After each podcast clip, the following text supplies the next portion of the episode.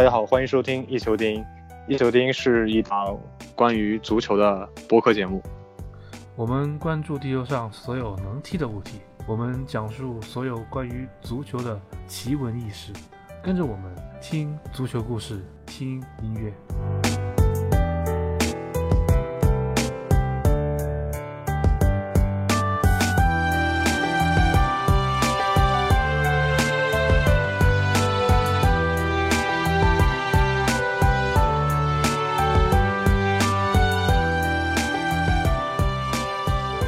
大家好，欢迎收听新的一期的一球钉，我是阿本，啊，我是休斯，我是红茶。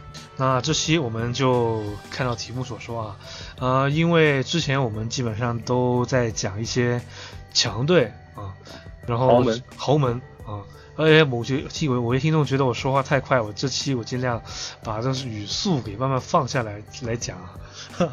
那我们这期讲的是西汉姆联啊，那其实呃在。在这么一个我们准备之前，我们也在思考过，到底讲什么样的东西。比如说现在英超联赛四连胜的球队，对吧？我们可以讲沃特福德啊，沃特福德既然获得四连胜，我们为什么不讲沃特福德，讲西汉姆联呢？那其实我们还是想通过西汉姆联这么一个。这么一个四连败吧，引申出一个我们观点啊，就是说现在也是也算是比较热门的观点吧，就是看英超哪个教练先下课啊。我们挑这个西汉姆主要原因就是会议材料足够多，沃特福德的会议材料不够多。嗯，当然，其实我们还是说也看看，就是其实从一方面。也是给大家看看英超，因为英超联赛其实现在是这么多五大联赛里面踢的最踢的最多了吧，踢了四轮。那我觉得一支阵容还不错的球队录得了四连败，而且他当球队主教练曾是跟我们广大中国球迷也非常熟悉啊。呃，几个月前还在河北华夏幸福当了主教练，现在到了西汉姆，然后成绩也非常糟糕啊。也现在其实我们算不算是唯配救某人啊？啊，嗯。有没有那种感觉？对，维维救某人。但但但不，这不是重点。这个话题我们后面再说。我们还是先讲讲西汉姆联队啊。对，我们先说说西汉姆这个四连败。是。呃，关于西汉姆这支球队，我先给大家科普一些简单知识啊。首先，西汉姆联队是在伦敦东部的一支球队，然后它是由马是也是由那种工人阶级，就是。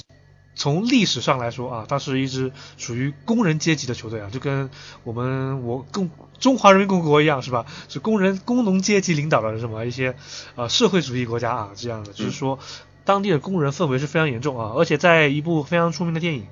叫足球流氓啊，其实就是讲的西汉姆联跟当地的这么一个米尔沃这样的一个矛盾啊，呃，这两队的矛盾应该是可以说超越英格兰所有球队的矛盾了，因为这已经上升到是那种会流血，会形成那种 群体性流血事件啊这样的一个节奏，所以就作为一支工人阶级比较。是比较深厚的一个球队，呃，在当地的这个认可度非常非常高啊，而且在那种什么西汉姆联队在整个的这么一个呃历史上的所有英超球队之中啊，被讨厌的程度是进能进到前四的啊，因为实在他们的球迷实在是太可能有点行为的有点过于的不够不够高雅，应该这么讲啊。所以现在 不够高雅，那就形成了这样的一个广告形象。那现在西汉姆联队一支可能就是听上去比较有血性的、有工人阶级、有钢铁意志的球队，在这么一个铁锤帮嘛啊，铁锤帮嘛，在这么一个比赛英超前四轮比赛中获得四连败啊，我们所以就来给大家简单的来探讨一下啊，嗯，因为其实他的嗯，那首先是他的第一场。呃，首先第一场比赛，利物浦的攻击火力，可能大家觉得四比零这是场非常正确的一，这非常普通的一个比分。但是我们纵观利物浦这四轮联赛，其实后三场比赛进攻踢得非常糟糕啊。嗯嗯，来来自利物浦球迷的点评是吧？哦，不是利物浦球迷，我是柳我是柳岩的球迷啊。啊，那第二场西汉姆一比二输给了伯恩茅斯，嗯，也是输的奇妙。怎么说呢？西汉姆吃了一堆黄牌，最后的时候一堆黄牌。嗯，然后第三轮送给了阿森纳的赛季首胜，西汉姆。这其实那场比赛其实西汉姆虽然说开场阿瑙托维奇一脚远射给就是。大概比赛前三十分钟好像给阿森纳好像给阿森纳非常大的压力，但其实，在阿森纳迅速的扳平比分之后，整场比赛基本上就属于阿森纳控制范围内啊，呃，也是让埃梅里获得了难得的获得了短暂的好评，是吧？嗯，然后西汉姆就是第四轮上周六吧，零比一输给了狼队。狼队，呃，卡洛斯·桑切斯在中场啊一个大意被内维斯断球之后传给了阿马阿达马，对，狼队阿达玛特拉维吧是吧？对对，狼队本赛季就历史引援身价最高球员啊，阿拉马特劳雷一脚远射啊，最后绝杀在伦敦碗绝杀了西汉姆联，西汉姆联就四连败啊。当然，西汉姆联四连败同时，曼联也获得了胜利，所以也使得我们的重心的开会的这么一个目标转向了这么一个四连败的一个球队啊。呃，其实。呃，在这四场比赛之间，我还要夹了一场比赛，就是西汉姆其实在联赛杯第二轮客场三比一战战胜了温布尔登。那其实这场比赛踢的也是非常的糟糕，为什么那么说呢？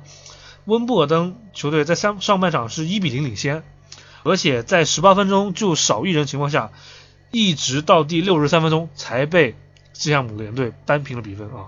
呃，要知道西汉姆联队这场比赛是基本上是一个全首发的一个。踢法，结果对于一支在什么球？现在在什么联赛？英甲啊，英英甲吧。对，英甲球队都踢的在上半场都踢的这么挣扎，也是能够显出显示出这支球队的这个颓势吧。那关于他这赛季五场比赛，虽然联赛被影响，但是还是非常不够有说服力的。那我们其实再看看一个更加有趣的东西，我们看看西汉姆联队接下来三轮联赛，九月十六号客场对埃弗顿，九月二九月二十三号。主场对切尔西，九月二十九号主场对曼联啊，搞不好就是一个七连败的一个节奏啊。七连败是是吧？嗯，这个就是佩莱格里尼是吧？这个有可能是第一个英超下课的主教练是吧？有可能啊。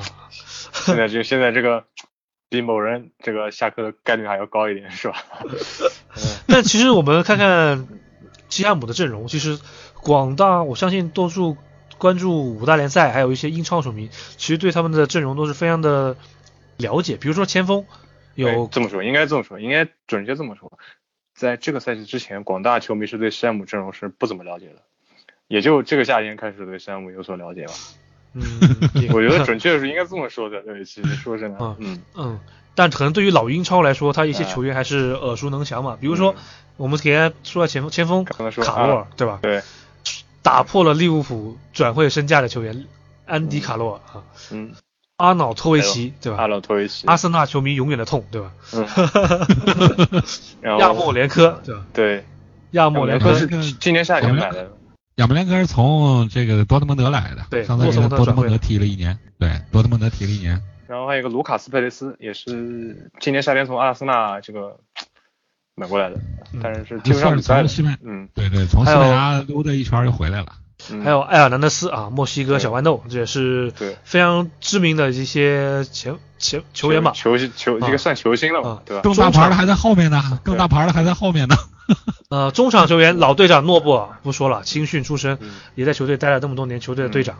当然，随着年纪的下滑，呃，年纪的上上涨，那技术能力下滑也是非常的。这个对。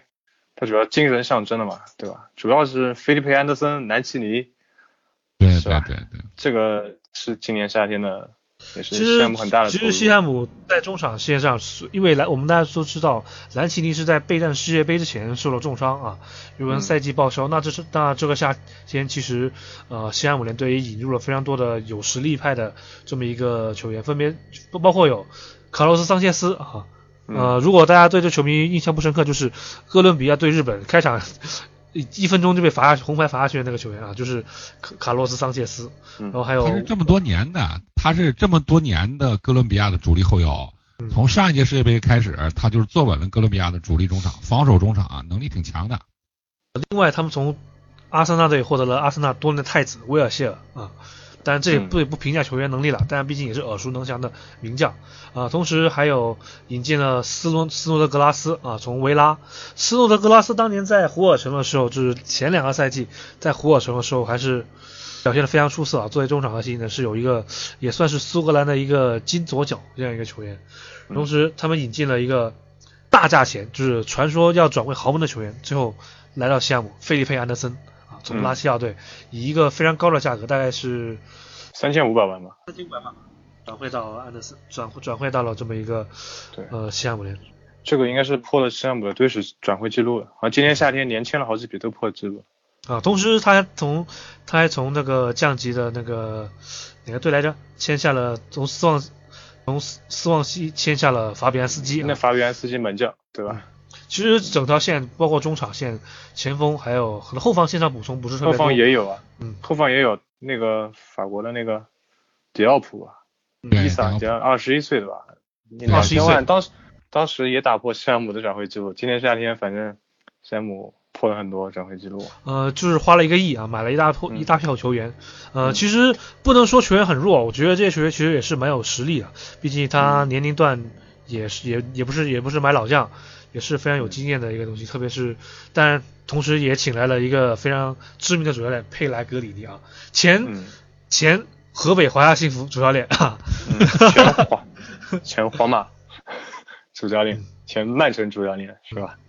嗯当然其实呃，其实这整整个球员的表现其实还是踢的还行啊，并没有说某些球员踢的不是特别好。当然，可能值得批评的可能就是卡洛斯桑切斯啊，呃，对狼队的最后那个中场前那个失误还是蛮打击球队士气的。那其实球队表现也还是一般，那球员表现也不差，毕竟阿瑙多维奇虽然说。打了很多飞机，对吧？说说，但是也是进了蛮多的进球啊。那我觉得你不能这么说，你不能再说表现不差了。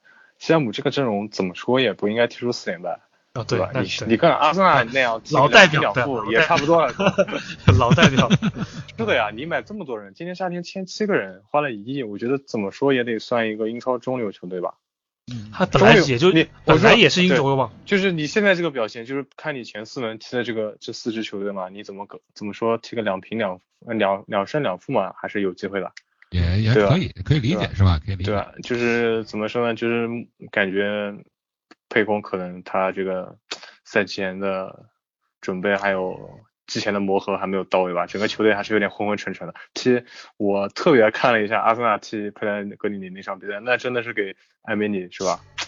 解救了艾梅里，你知道吗？那下半场踢的，嗯那其实为什么我个人作为一个老英超球迷啊，对这个西汉姆联队这种踢法还是非常有，就是有当年特点，尤其是前两个赛季，当时嗯。西汉姆联两个边路，一个安东尼奥，一个克雷斯维尔，两个突突突突突，然后中间各种空霸，咚咚咚咚咚啊，就直接一波就把比赛带走了，啊，也是有就是有这么一个当年，其实按照很多广大英超球迷的老观点，就是说西汉姆联队是一个非常有血性的球队，就是工人阶级嘛铁锤，名字一样，对吧？对吧？能刚，对吧？铁锤像像什么砸铁锤铁锤帮是吧？名字也非常霸气，对吧？用中文看他的队形还是父亲的父，对吧？嗯，这是当当爹的球队，对吧？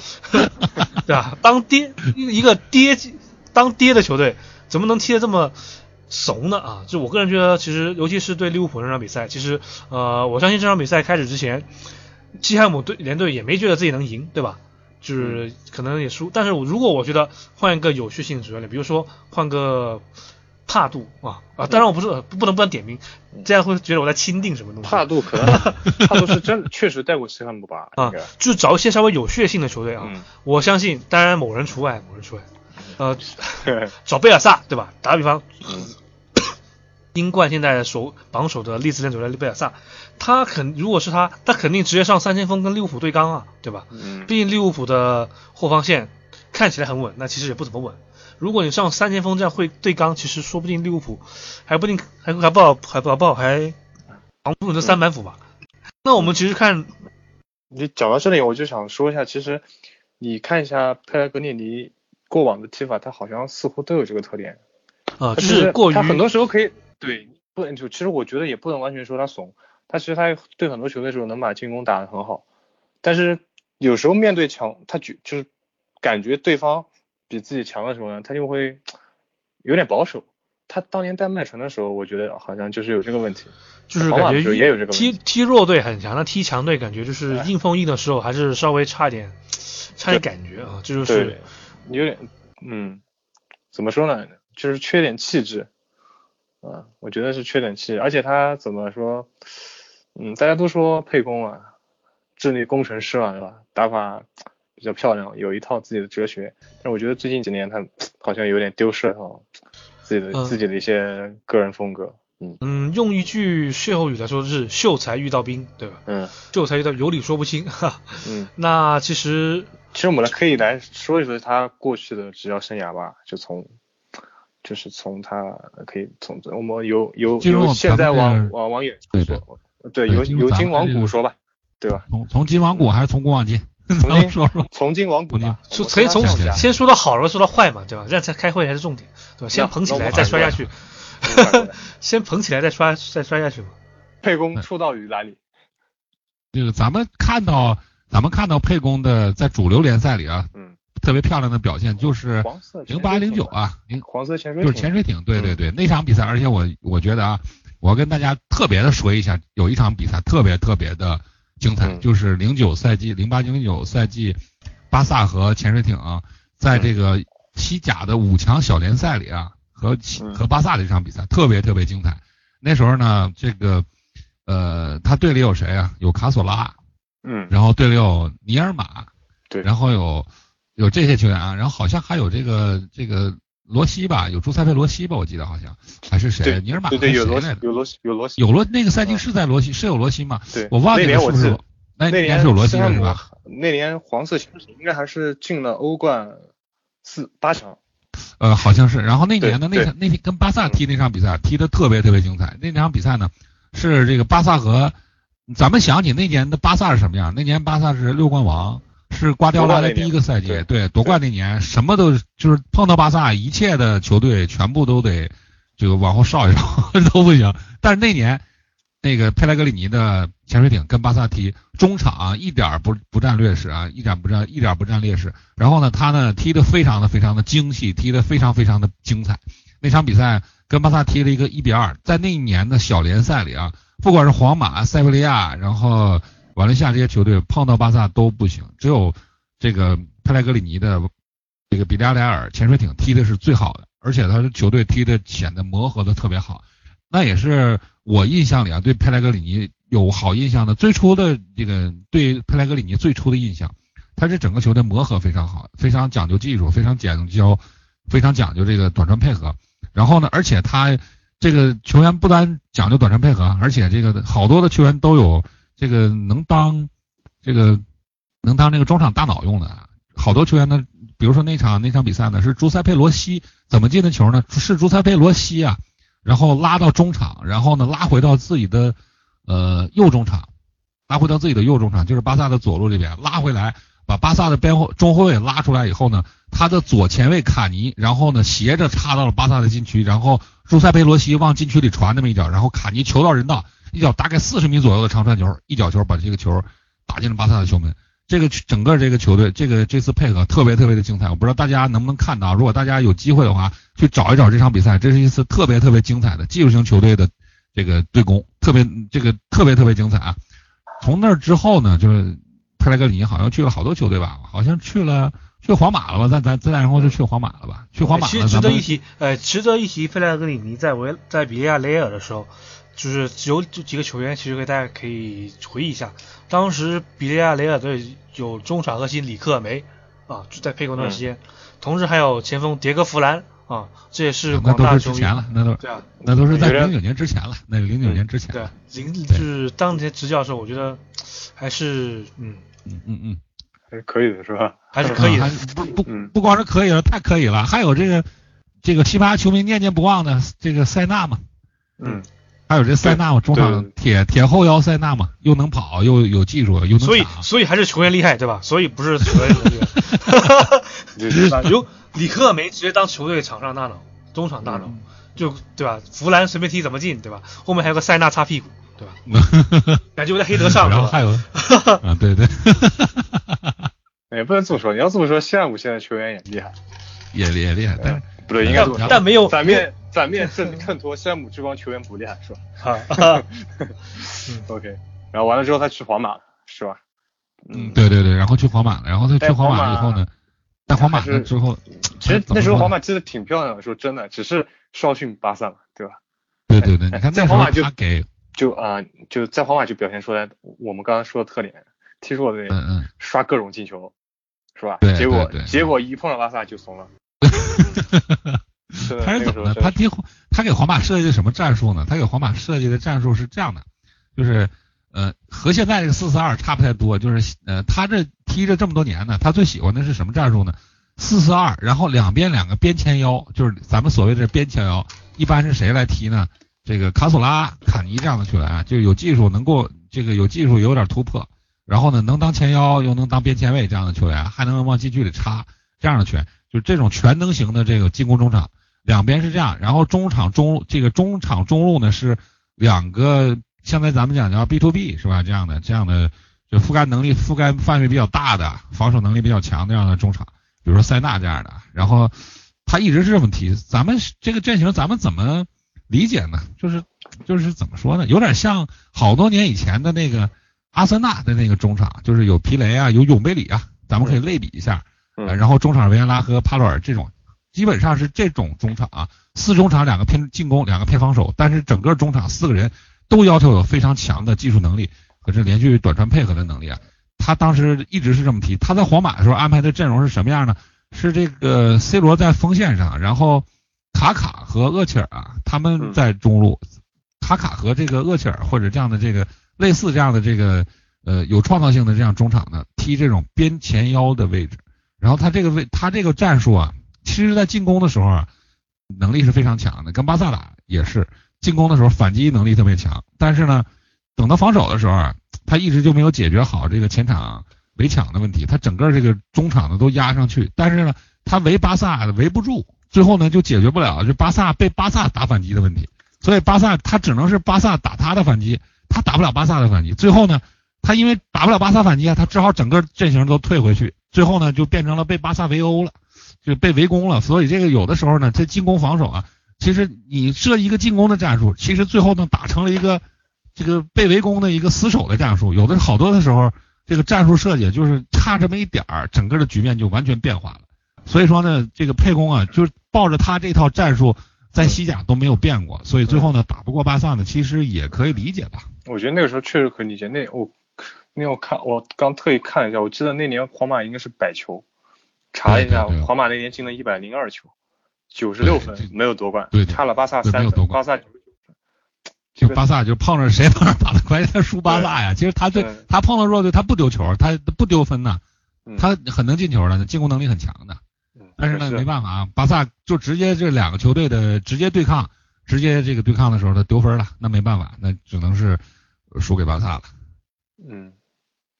所以皇马，所以皇马打不赢巴萨啊，就起来了穆里尼奥，对吧？对，这这又是另外一个故事了，又另外一个故事了。这故事我们前两期节目好像说过，我们开过会了是吧？嗯，不是我没有开，我们只是说这么一个非常中立的说这么一件事情，不要不要早起开会，心态不对的。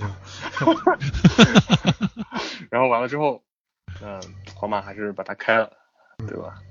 他去了哪里？去了马拉加是吧？啊，对，去马拉加。那马拉加当时带出一个现在特别牛逼的中场球员呢，咱们都熟了，就是皇马现在的伊斯科，伊斯科在马拉加。然后那年呢，应该伊斯伊斯科打的特别的好吧？我记得那年伊斯科人我都，那年的马拉加我记得好多的球员，我现在都有点不太记得了。但现在其实当时马拉加是这样，当时马拉加是被一个财团入主了，当时被一个酋长，然后都当然这当然入主时间只是入一一下就就。没有继续啊，当然也是这是后，当然这是后话了。那其实当时在马拉加里面还是有非常多优秀的球员，比如说卡索拉就去了马拉加。嗯，对对对对对。然后还有隆东，对吧？嗯，对对，有隆东，有伊斯科。嗯。有伊斯科，这些就，嗯，然后还还在西甲买了好多的球员吧，我就现在有点记不住了，就有点想不起来了。但那年马拉加呢踢到欧冠的八强吧，我记得输最后输给谁？我记得好像是。赢了多特蒙德吧，还是跟还是输了多特蒙德呀？我忘记了。那也不记得。反正就是挺挺可惜的，挺可惜的。嗯。然后后来马拉加应该是财经济出了一些问题吧，我记得。对，因为他那个老板是吧？老对，然后老板疯狂卖球员，老板领着小姨子跑路了，然后就开始卖球员了。卖球员了。然后然后佩莱格里尼就来到了曼城，曼城对吧？嗯，包包括其实是吧？现在很多球员想给，呃，现在很多球迷想给瓜迪奥拉开会，不好开，不好开，只能只能只能想说，是吧？佩莱格里尼带的曼城也不差。哈哈，就是 那其实佩莱格里尼在曼联待的时间，其实也带的曼城待的曼城的时间其实也还行啊，也拿到了欧冠，拿到了最走最远欧冠四强，然后这段时间还拿到了拿到了拿到了一个联赛冠军，所以就是说这个其实对于贝莱格里，就对于曼城来说啊，曼城的这部队史来说，就是其实贝莱格里也算是个比较成功的一个教练，但是他后他的下一任更加的。火啊就跟他在皇马的下一任下一任比较表现的非常火是一样的，可能，嗯，反正广这两个教练都是怎么回事？怎么总是总是你是吧？嗯，但是曼，但是佩莱格里那支曼城其实也是非常的踢的，当然肯定没有现在好看，但是也是一个非常攻击力非常强的球队啊，比如说，呃，也是进百球，然后最后二零一四赛季对吧？总共进了一百一十五个球。啊，也是非常，就是夸张最多的球队，对，嗯，所以我觉得还是有点，还是非常非常的进攻上非常的不错啊。当时丁，你要知道他为什么进了那么多球还没有，还有些时候还是好像，嗯，没有有统治力啊，对对啊，就是他有时候会输强队嘛，硬碰硬还是差一点，但是虐菜强嘛，对吧？嗯，所以也是能够拿，也是好像拿了一年联赛冠军对吧？有一年。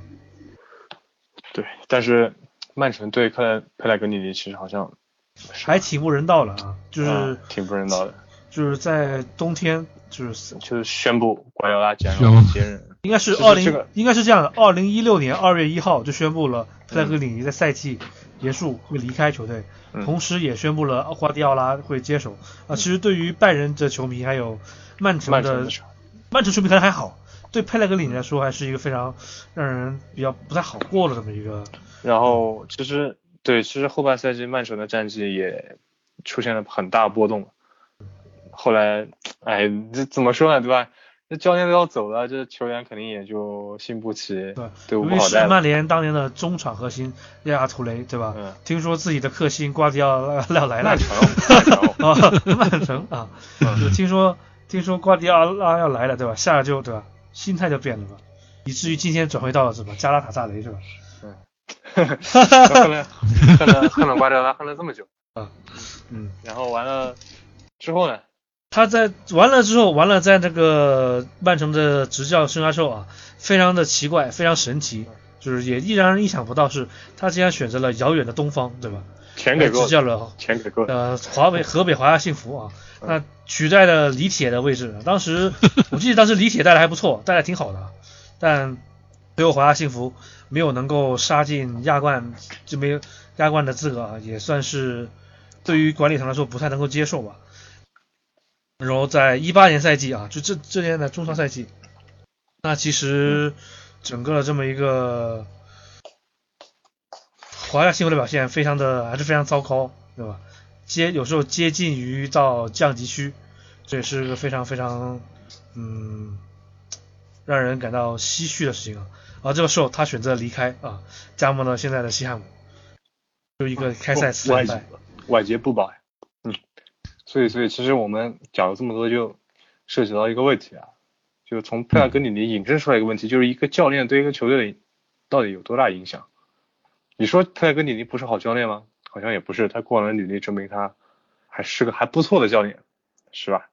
但是这个球队好像并不是因为就是总达不到咱们人们的预期，是吧？咱们觉得他可能的带的球队可能会，其实你要对更强的是吧？对，你要再说远点，是可以牵扯到我们上期说的穆里尼奥，是吧？穆里尼奥不是好教练吗？上上期说的不是不是好教练吗？但是对吧？他最近好像有一点。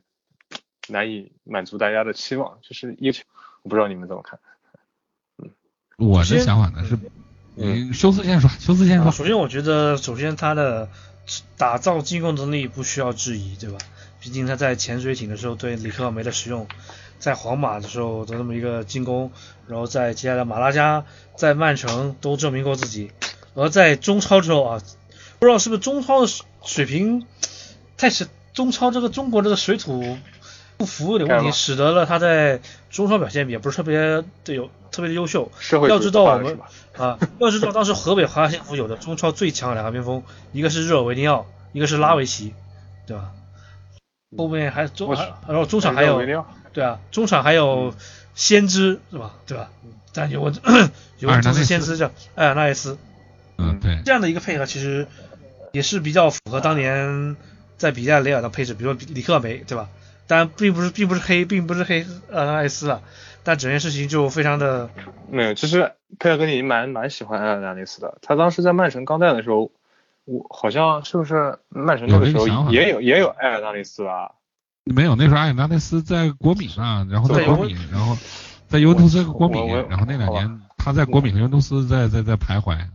我在好吧，我记得埃尔纳斯好像是在曼城也待过，他应该是哦对，这话是埃里克森说的，埃里克森带的时候他他在那个埃尔埃尔纳斯在曼城，你 pass pass 这段 pass，没没关系没关系，咱们接着，然后呢？这个佩莱格里尼呢，我怎么说呢？他今年带这个球队，我说真的啊，开局这个不利，我我个人觉得是，嗯，就是磨合不好。我个人觉得就是磨合不好。这这场比赛呢，在进攻上啊，呃，这几个球员其实发挥都挺好的。比如说菲利普安德森上来以后就展现了自己的能力，经常在咱们我别的那几场比赛啊我没说，但是那场对阿森纳的比赛呢，我是直播了。然后那场比赛呢。菲利普安德森经常直接就击穿了阿森纳的中场，然后他前锋上就是阿瑙托维奇前面，他自己一个人在前面顶着有点难受。经常是什么呢？中场击穿了以后，前面只有一个传球目标，就是阿瑙托维奇。假如说不能跑出一个呃直接能射门的位置，好，那这次机会呢就就得放弃了，就得等着中场后场再上来以后再想办法，或者是这个分边了以后呢再传中，基本上都是这样。所以我觉得啊，这个。呃，西汉姆联队呢，在进攻上，我觉得再细化一点，或者是再有一些针对性，我觉得应该是还能有更好的发挥。但是防守时候，确实是这个两个中场防守，我觉得一个威尔希尔，一个桑切斯，这个卡洛斯桑切斯这两个人能力都可以的。但是呢，在防守的时候，攻转守的时候就是站不住。我觉得啊，这也是佩雷格里尼这么多年一直解决不了的问题，就是。进攻的时候呢，我这个人员投入很多，但是防守的时候我没办法靠特别严密的前场围墙来解决我后场的这个防守压力。所以说呢，他这个情况啊，我觉得啊，其实之前呢，我我侧面说一下吧。之前有这么一个说法，说什么呢？说瓜迪奥拉的曼城、瓜迪奥拉的拜仁经常在前场用那种小的、很小的动作，然后一拉一拽，然后影响一下对方的手转攻的环节，做一个小小的这个犯规。不伤害球员身体的这样的犯规，影响对方的手管手掌攻环节。好像六秒战略是吧？六秒对对对，他的他的战略是什么呢？六秒之六秒之内，我要在前场把球抢下来。如果抢不下来以后，我要犯规。巴萨这个在巴萨他就是这样，在拜仁也是这样，在现在的曼城也是这样。他只要是在攻转手的时候啊，他只要在前场丢球了以后，他就会让要求球员们马上在六秒之内、几秒之内啊，大家站好位置，把球抢回来。抢不回来，然后马上就要果断的犯规，采取这种。就是非身体伤害性的犯规，比如说拉球衣、这个抱身体或者拉手这种这样的动作，这样的动作方法是对，很猥琐。这样的动作一般来说呢，不会招致黄牌，或者是最多的时候呢，这个也就是这个裁判吹个哨。假如说不是特别明显的进攻机会，裁判也不会专门给一张黄牌。我觉得这个思路是挺对的。现在所以说现在好多的球队呢，在手转攻的时候啊，都特别特别的注意这个这个球呢，我这摘不出来，我。犯规都不能让你犯规，让你犯规了以后呢，我整整整个我这次进攻机会呢，就一下就被打断了。佩莱格里尼呢挺缺这个的，我觉得佩莱格里尼是一个挺理想主义的教练，经常在进攻的时候就进攻攻转手，在前场丢了球以后，他没有这套东西。我个人认为啊是没有这套东西。当然咱们不能说这么干了这么多年的老江湖，这点东西都不懂，那肯定不是的。他很少安排这样的东西，然后他也没有说在攻转手的时候说哪一个球员哪一个球员特别特别明确的说。我们在攻转手的时候，对方的所有的攻转手的推进手段，我都给对方的安排好，绝对不能让对方把球带到前场来。他基本上没有这样的，经常是在这个怎么说呢？他他对球员的还对球员还是比较怎么说呢？靠球员的天性吧，喜欢让球员自己来发挥。他和瓜迪奥拉又不一样，我觉得这方面是不一样。瓜迪奥拉在进攻的时候啊，是球员你可以随便跑，防守的时候必须必须听我的，每个人必须在位置。这个我觉得确实是在在防守方面不够。他同是这个控球型的教练啊，他没有瓜迪奥拉那么硬。嗯，所以你就，所以我总结一下你的说法，实际上就是说，佩兰格里尼是那种，就他自己没有一套完全成体系的一套打法和战术的教练，对吧？他更多是释放球员天性。对，而且他在小的配合上，小的进攻配合上这方面特别的突出。他这个在这方面雕琢小这个球员的技巧啊，雕琢球员的短这个呃短传配合这方面特别出色的一个教练。但是他整个的在攻守转换的时候啊，他经常出一些小问题。他他经常就是有的时候在防守的时候，攻转守的时候，经常出出现这些小问题。他带的曼城那两年，这个问题特别的严重。嗯，你看队里那个队里，你看有孔帕尼。有亚亚图雷这样的防守球员，还能力还不够强吗？但是啊，这个球员经常都不在自己的位置，为什么呀？前场的球员都都在这个释放天性去跑了，然后等到攻转守的时候，这些人都不在位置，然后呢，对方大反击他丢球了，那没办法，只能是这样。所以说，我觉得在纪律性方面啊，在一些小的防守的细节方面，我觉得佩莱格里尼还是有一些欠缺吧。但对于这种老帅，他在执执教这么多年，对吧？当年最开始也在南美执教，后来从河床来到了比亚雷尔啊，也是一个算是一个职业生涯的跳跃吧。那现在老帅也六十四岁了啊，也算是一个比较可能也该退休一个年纪，但现在这个表现下滑还是非常的明显，尤其是尤其是从中超回来之后啊，还是感觉有点有点江郎才尽的感觉吗？嗯。你只要这么评价，得再看几场。如果像 如果项目就是他毕竟才一一个月嘛，我再过两个月还是这么踢的话，就就就是很很难说。就你说他防守如果调教不好，他进攻也调教不好，这种这就很尴尬了，是吧？其实我们跟就是现在至少。其就是整套西汉姆的首发阵容，其实我们看到他进攻的时候，那些球员踢的都非常非常别扭，尤其是呃，这是一场比赛，我看菲利佩安德森的位置其实被按的挺厚的，就是还是蛮保守的一个站位，就是经常我会看到菲莱菲利佩安德森会防守到左后卫，对，防守到左后卫的位置上面，而前场只留阿瑙托维奇一个人，但我觉得如果他真的对进攻有条件，他为什么不放开胆，让他队里面的那位明星球员进行一个。才华的这么一个宣泄，我觉得是个问题。而而且我们知道安东尼奥，对吧？安东尼奥前一个赛季是非常一个现象级的一个英格兰的一个一个边路球员，而在他手上就感觉踢得非常，就是现在现在这些项目这些球员感觉在他手下踢得非常别扭。可能是不是因为这些球员英式踢法比较多，可能英超这种大开大合踢习惯，反而有点让这么一个比较智力工程师玩这种小花活，可能是不是有点不适应，还是说？如果是西汉姆联队能够适应他这个踢法，他也会成为一个非常可怕的球队。很有可能的，很有可能的。你看前几场呢，我对这个对阿森纳那场，我直播的时候我就看到有个现象，就是什么呢？菲利安门菲利安德斯呢在左肋部拿球特别多，从后场带着球一直往这跑。然后这个时候呢，这菲利安德森呢，他连续的加速以后，连续的冲刺以后啊，他就经常防守的时候，这体能就跟不上了。这时候谁来防呢？是安东尼奥一直回到后场来。补这个费利潘德森的位置，其实安东尼奥也是一个冲击力很强的这样的一个前锋啊，可是他花费了好多的精力用来防守。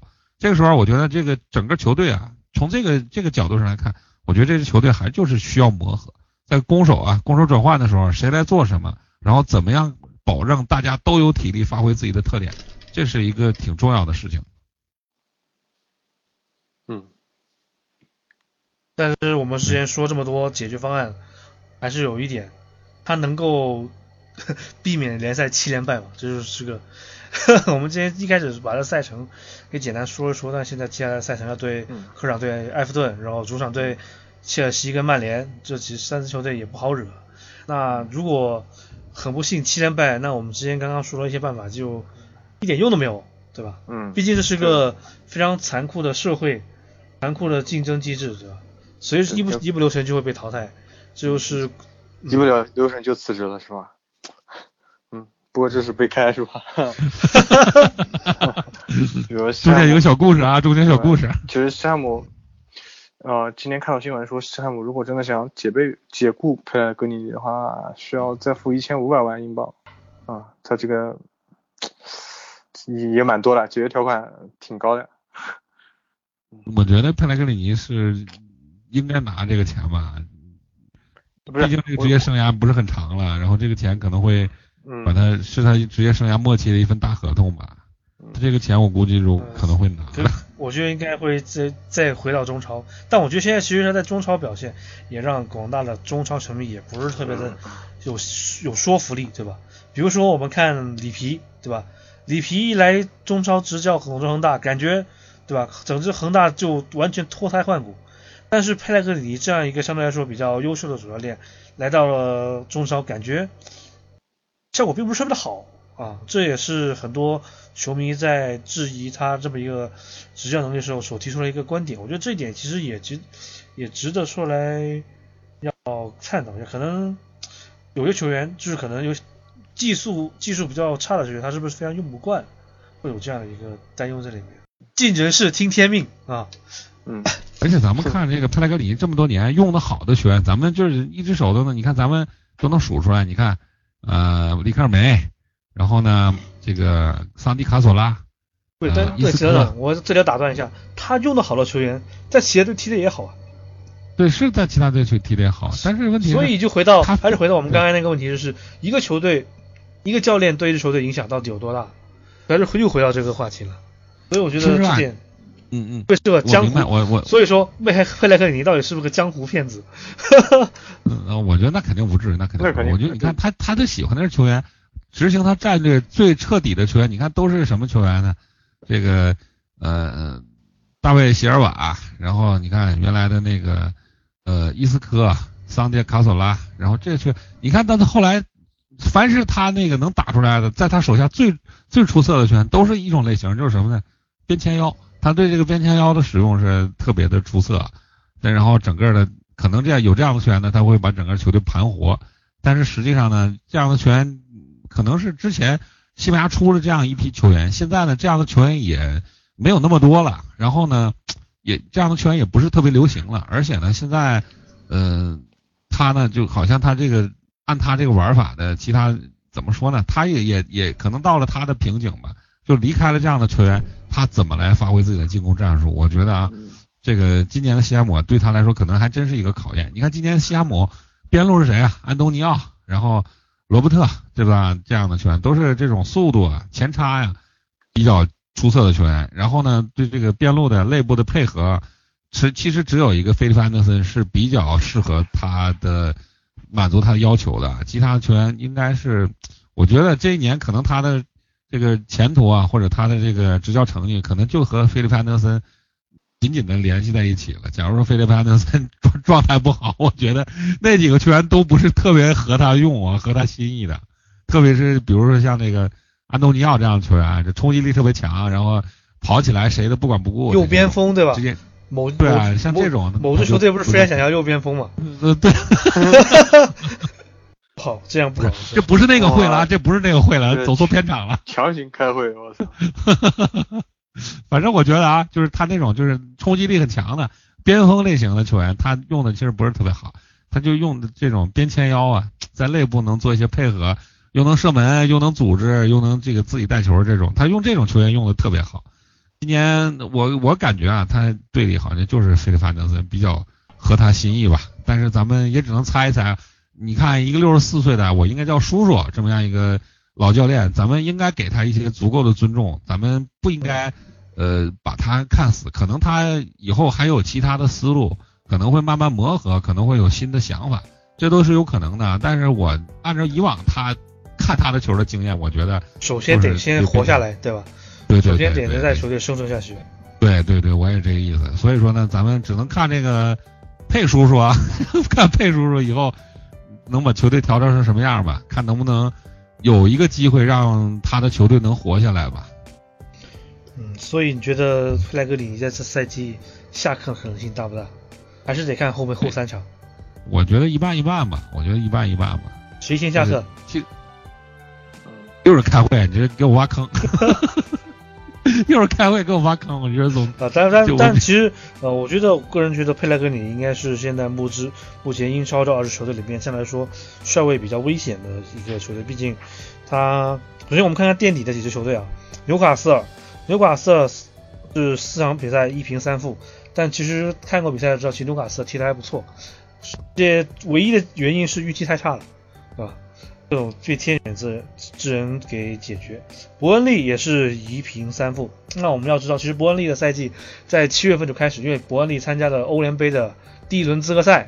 那其实对于伯恩利来说，他已经在欧联杯的资格赛已经踢了三四轮啊，但最后被最后没有进正赛。那其实整个对于这种比较英超中游球队来说，早点被欧联杯淘汰，其实对于球队是个非常好的事情。所以在体力不支的情况下，对吧，也获得这样的成绩。那西汉姆联四连败，就相对来说有点就比较难看了。这点，我觉得还是呃，西汉姆联队作为一支被广大工人阶级啊工人阶级球球迷支持的球队，我觉得应该还是有机会再往上爬一点啊。起码不说进说进前八吧，那起码你要跟大概莱斯特城这种大概在保持在一定的水平上，我觉得也是一个广大球迷或者比较就。普通球迷的这么一个要求吧，这就是我个人观点。但是还是希望老帅能够，对吧，在自做好自己风格情况下，能够把这球队进攻给调节好。这也是，毕竟劝分劝和不劝分嘛，对吧？我我咱们就是就等着三十年老西汉姆球迷来出来指正咱们的啊。嗯，欢迎你来我们的播客底下评论，对吧？指出休斯说的错误，是吧？喷休斯。